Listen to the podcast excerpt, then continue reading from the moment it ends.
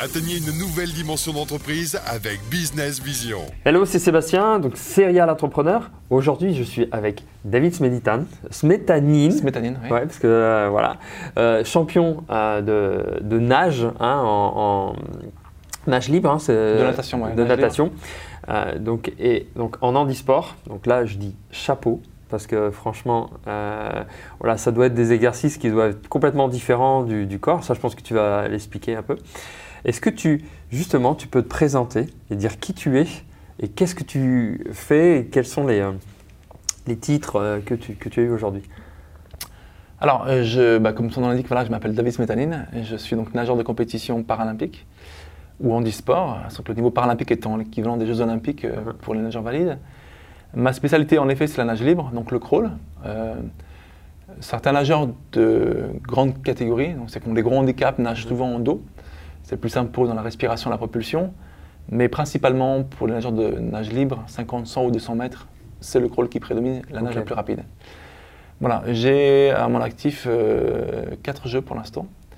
Donc Athènes 2004, Londres 2012, Pékin 2008 bien sûr, et euh, Rio 2016. Voilà, je me prépare euh, progressivement, tout doucement, pour aller, j'espère, à mes cinquièmes jeux, Yes. qui seront les derniers, j'espère. Euh, mais voilà, une passe de 5, ce serait un, beau record et Ouais. une belle longévité à, à ce niveau-là.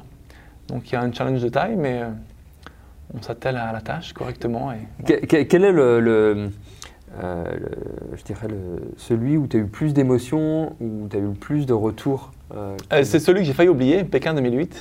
Alors, chaque Olympiade ou Paralympiade est différente. Il y a une histoire vraiment particulière à chaque fois. Euh, il n'y en a pas une qui est plus beau que l'autre. Euh, elles sont toutes différentes et à chaque fois de reprendre euh, 4 ans de travail pour aller finalement euh, Mhm. accomplir un exploit, on l'espère, euh, au jeu. La finalité étant vraiment les jeux, c'est ça qui compte. quoi. C'est vraiment euh, ce qu'on recherche et à chaque fois un nouveau défi. 2004, c'était pour moi le vélo découverte. Il y a eu une belle médaille que j'étais allé chercher euh, euh, 30 septembre, il me semble le 26 septembre, euh, pour 16 centièmes, c'est-à-dire un, un ongle, face à un garçon qui avait été euh, triple champion euh, paralympique 50, 100, 200 mètres nage libre. Donc il fallait euh, aller le titiller plus que sérieusement pour Ouais. prétendre au podium, Mhm. après avoir été deux fois quatrième en plus. Donc il était hors de question que le vieil adage jamais 203 euh, soit appliqué ou collé sur mon front. Et je voulais absolument rentrer avec une médaille parce que, comme on dit souvent, après c'est dans 4 ans, c'est long. Ouais. Et puis, puis voilà, 2008, ça a été la consécration avec euh, bah, le plus beau palmarès français, deux médailles d'or euh, et deux médailles d'argent, quatre médailles en tout, assorti de deux très beaux records d'Europe, euh, dont un qui m'appartient encore, le 50 mètres nage libre. Yes. Euh, 2012, un petit peu les jeux de la consécration, euh, de, de- pardon, de la confirmation. Après la consécration, la, la confirmation, parce que aller trois fois au jeu, c'était déjà un, un bel exploit. Et surtout pouvoir briller aussi bien qu'en 2008, c'était pas chose gagnée d'avance, loin de là. Quatre ans après, euh, c'est compliqué. Ouais. Je reviens non pas avec quatre médailles, mais trois. De l'argent et pas de l'or. Bon, mais de très belles performances. Euh, 2016 ont été un peu les jeux de la revanche parce que j'ai été gravement blessé à la hanche en 2013. Et il a fallu du temps pour revenir à ce niveau-là et puis d'aller chercher une très belle médaille d'argent le dernier jour après avoir raté d'un centième le podium le premier jour sur 100 mètres, nage libre. Mhm. Ça a été aussi un beau défi personnel. Voilà, et puis je me suis dit, euh, puisque j'ai encore les moyens euh, on va dire, psychologiques et physiques de le faire, Ouais. pourquoi pas ne pas reprendre après une petite coupure euh, euh, qui a été euh, tout à fait compréhensible après quatre jeux et en même temps euh, lié au fait que je me suis beaucoup impliqué euh, dans la phase de candidature avec euh, les équipes de Paris 2024 pour amener ce précieux sésame en France. Voilà. Euh, L'envie de pouvoir donc réaliser une cinquième Olympiade et cette dixième médaille qui me manque peut-être. Voilà. Ok. On aime bien les contrôles en tant que sportif. Ouais, c'est bien. ouais. Donc chaque jeu vraiment a son histoire. pour autant, et pour répondre à la question de façon précise, euh, Pékin 2008, forcément, ma première Marseillaise, le premier titre, le premier jour en plus. Première médaille et première médaille d'or française de la délégation euh, paralympique le premier jour. Premier jour. Ça a été un moment particulier. Ouais, j'imagine, un moment intense. euh. Le matin, je fais un très bon chrono, je bats le record d'Europe et le, le fait est qu'en compétition, on va en série le matin et on va en finale le soir. C'est-à-dire que les 8 meilleurs rentrent en finale le soir, on rentre, on mange, on se repose, on récupère et on recommence une nouvelle journée quelque part. Ok. À la sieste à midi, j'entendais la Marseillaise. J'étais tellement focalisé sur l'objectif, sur cette, cette envie de réussir cette, euh, cette première médaille et une médaille d'or, un titre, euh, surtout sur 100 mètres, puisque Uh-huh. j'ai un cher copain que je salue au passage, Alain Bernard, qui avait gagné le titre sur 100 mètres olympique. Et d'avoir le titre olympique et le titre paralympique sur la plus belle discipline, le 100 mètres nage libre, c'était quelque chose de fantastique. Quoi. Donc, euh, Donc tu avais déjà, t'avais déjà comme J'étais dit, le- tellement oui, motivé, j'avais déjà euh, les yeux sur le drapeau. quoi. C'était incroyable. Je me suis dit, attends, dors, on va recommencer, euh, ne brûle pas les étapes. Mais c'était difficile. hein. Vraiment, Ouais. je, me, je me voyais déjà, j'en rêvais tellement, j'avais tellement envie. Euh, bah, du coup, je me voyais déjà sur le podium. Quoi. Donc on l'a repris, bien sûr, euh, les choses dans le bon sens. Ouais. Une bonne sieste, j'ai pris le temps de me réveiller tranquillement, euh, faire un tour en kiné, voilà. Puis après, c'est... Mais C'est comme si c'était déjà fait en fait. La visualisation. J'avais en tout cas cette là. confiance-là en tête, et Ouais. ce qui est important dans mon, dans mon cas, puisque quand on est à rien de gagner le titre, qu'il faut juste reproduire la même course que le matin, c'est dommage de passer à côté quand même. Quand Ouais. on est un peu loin ou quand on n'est pas sûr, tout est possible, on est motivé. Mais lorsqu'on a fait peut-être le plus gros le matin, on se dit quoi, il faut quoi Il faut refaire la même chose ce soir, Ouais. c'est tout. Et euh, moi, ça a été un moment particulier. dont Je me souviendrai toute ma vie, forcément. hein. On est à la sieste, on dort, puis d'un coup, on entend tadam, tu vois, là. Attends, dors là, on verra après, on recommence les choses. Et il faut vraiment recommencer l'histoire comme si rien n'était gagné en fait. Ouais. Donc on repart à la piscine tranquillement, 2-3 heures avant l'épreuve. Ouais, comme quoi c'était pas, pas acquis. euh, il faut vraiment travailler. Mais pour- je me pour conforte dans l'idée que j'avais fait le premier par- le premier- enfin, la première partie du travail, le premier, le premier pas. Le plus gros peut-être est que j'allais à la piscine pour m'offrir ce titre. Voilà. Et une certaine pression qui fait que je nage un petit peu moins vite. À la fin, je me crispe un petit peu parce que je voulais euh, verrouiller mes appuis et surtout Ouais. pas lâcher physiquement.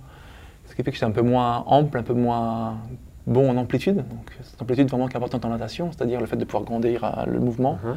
grandir les épaules, s'allonger et glisser pleinement. Hein. Ouais. Puis être relâché, pas se crisper parce que c'est là où on fait les erreurs de propulsion, Ouais. qu'on raccourcit les appuis alors qu'il faut les agrandir. Un bateau qui rame, qui fait euh, des coups de pelle, des coups de pagaie ou peu importe, de 20 cm, va aller moins vite que quelqu'un qui en fait euh, de 1 mètre, hein, c'est Ouais. évident. Donc la puissance qu'il faut avoir pour ça, mais. Et puis en même temps, pourquoi? Parce que je savais que j'étais devant, quoi. Je le sentais, j'étais la tête sur les carreaux, comme on dit, mais on voit à peu près ce qui se passe à côté. On a une espèce de périscope qui marche, ressenti, ouais. un ressenti aussi, bien sûr. Et de ce fait, je me suis dit, voilà, tiens bon, t'es au bout là. Et puis arrivé sur le mur, je me souviens d'être resté facile 15, 20 secondes, bras tendus comme ça, en me disant, euh, c'est ce moment-là, il est à toi. Quoi. Tant que tu es sous l'eau et la main sur le mur, tu sais que tu as gagné, tu touches la plaque, tu as envie de la toucher 10 fois, quoi. comme si on avait regagné la course 10 fois de suite. Il est à toi. Et dès que tu sur la tête de l'eau, après, c'est le monde, les gens qui crient, la, la- la- la joie, le plaisir, c'est plus personnel. Ouais. Donc il y a un moment un peu égoïste pour ça, mais voilà, deux moments euh, particuliers qui m'ont marqué. Et- et en tout cas pour cette partie-là et cette première course euh, très très particulière. Ouais, on sait que justement, c'est un challenge de, de travailler pendant plusieurs années pour arriver à ce niveau-là. Et, et là, toi, tu l'as répété plusieurs, euh, à plusieurs jeux, et je vois je- de, de souvenirs, tu as plus de 150 titres français, enfin, etc. Tu as, de nombreux titres. Ouais. Euh, Qu'est-ce que tu as, euh, tu te dis dans les moments difficiles, parce qu'on a tous des moments difficiles, pour maintenir ton cap, pour aller, pour te dépasser, pour dire, ok, là je vais pas bien, mais qu'est-ce que tu te dis à ce Il n'y moment-là a surtout pas de lassitude, hein, je veux dire, à ce niveau. Il y en a parfois, mais il faut savoir couper un petit peu, changer d'air, faire autre chose. Euh, il y a surtout une envie permanente, quoi, qui est là depuis très longtemps. euh. Les Jeux, c'est toujours une fête fantastique, on a toujours envie de voir ce qui va se passer après. Voilà, pour Tokyo en plus, c'est particulier parce que ce serait mes cinquièmes Jeux, ce serait un exploit. Euh, et puis en même temps parce que je serai dans le stade lors de la cérémonie de clôture où la France récupérera le drapeau de Paris 2024. Cette passation de pouvoir Ah, entre les deux nations, entre les deux pays, les deux maires des villes Ouais. Qui se transmettent le drapeau officiellement, c'est un moment très symbolique. Quoi. Et quand on est dans un stade au, jeu, on a envie de, de vivre pour son pays. Donc euh, bon, il y a ça aussi. un, un secret que tu voudrais, euh, tu pourrais transmettre aux entrepreneurs, aux personnes qui nous écoutent, pour euh, vraiment garder son cap. Il y a un élément dont je vais parler tout à l'heure qui concerne tout sportif, toute personne qui veut réussir et qui s'appelle la confiance en soi. Voilà, la capacité de pouvoir justement euh, gagner en confiance, travailler pour ça. C'est pas quelque chose qui est inné, hein, ça tombe pas du ciel. On apprend à avoir confiance en soi. Et puis, euh, c'est tellement fondamental pour réussir. Voilà, c'est, je pense, l'une des clés de succès. Je me suis trouvé des millions de solutions hein, devant la glace avant la finale. Ouais. Je me regardais en face, je me disais, bon, tu l'as fait 50 fois ce coup. 50, 100 fois, 200 fois Mhm. l'entraînement. On te demande de le faire encore une seule fois, une seule fois à bonne intensité. C'est tout finalement. On fait de la répétition l'entraînement. hein. Ouais. Voilà. Et bon, c'est ça, c'était une façon de me dire, euh, aie confiance en toi, tu as fait le plus gros ce matin, tu as juste à refaire quelque chose que tu as déjà fait. C'est pas comme si c'était quelque chose qui était nouveau. C'est pas comme si c'était créer un exploit qui était. faire un truc que j'ai jamais fait, qui était impossible, quasiment. Euh, comme on dit souvent, à l'impossible, nul n'est tenu. Mais bon. Euh, le fait est que voilà, c'est simplement une façon de dire euh, Ouais. tu as confiance en toi et c'est nécessaire pour avancer. Voilà, c'est mon point fort peut-être. Yes. Et, quel serait le, message que tu voudrais transmettre au monde entier aujourd'hui? Euh, étant issu de différentes cultures, mes parents ont des origines diverses. Mes grands-parents du côté paternel sont, de Russie. Mon grand-père était officier sous le tsar à l'époque en, Russie. Ma maman est née au Maroc. J'ai appris euh, au combien, combien la, au combien, combien l'ouverture d'esprit est importante dans la vie. Et quand l'on voit les nouvelles actuelles, l'affaire de M. Trump qui fait des choses qui sont forcément très très moches, euh, ce que je pourrais considérer comme limite de la déportation, les enfants comme ça qui sont enfermés dans les cages, mmh. tout ça pour réduire euh, les problèmes de, de clandestinité, voilà, de passage dans les différentes frontières aux États-Unis. Il faut que le monde se réveille sérieusement et qu'on arrive à mieux collaborer ensemble, à mieux communiquer, à partager.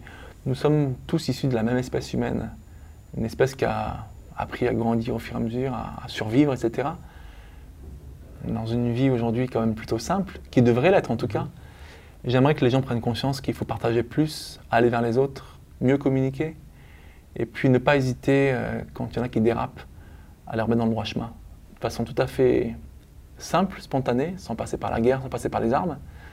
Mais on manque cruellement de diplomatie dans le monde. Il en faudrait un peu plus encore, des gens très diplomates qui pourraient un petit peu mettre euh, du poids dans la balance, quoi, pour arriver à, à équilibrer les choses. Génial. C'est un message un petit peu universel, mais c'est important. J'ai la chance de beaucoup voyager grâce au sport ou d'autres événements euh, professionnels et sportifs aussi, oui, mais c'est ce que l'on voit. La mixité, la relation avec les autres, la rencontre de différentes cultures, on peut tous à notre niveau s'impliquer pour faire que demain soit un monde un peu meilleur. Et je pense que le sport a aussi cette vertu-là, quoi, de pouvoir proposer des choses un peu plus, un peu plus belles, un peu plus fortes, un peu plus symboliques, un peu plus inspirantes, etc. Il y a deux choses qui restent, je pense, entières dans ce monde. C'est Noël et les Jeux Olympiques et les Jeux Paralympiques. Voilà des choses qui restent à peu près intactes. Pas y toucher à ça. ça ok, en tout cas, merci David pour, euh, pour cet échange.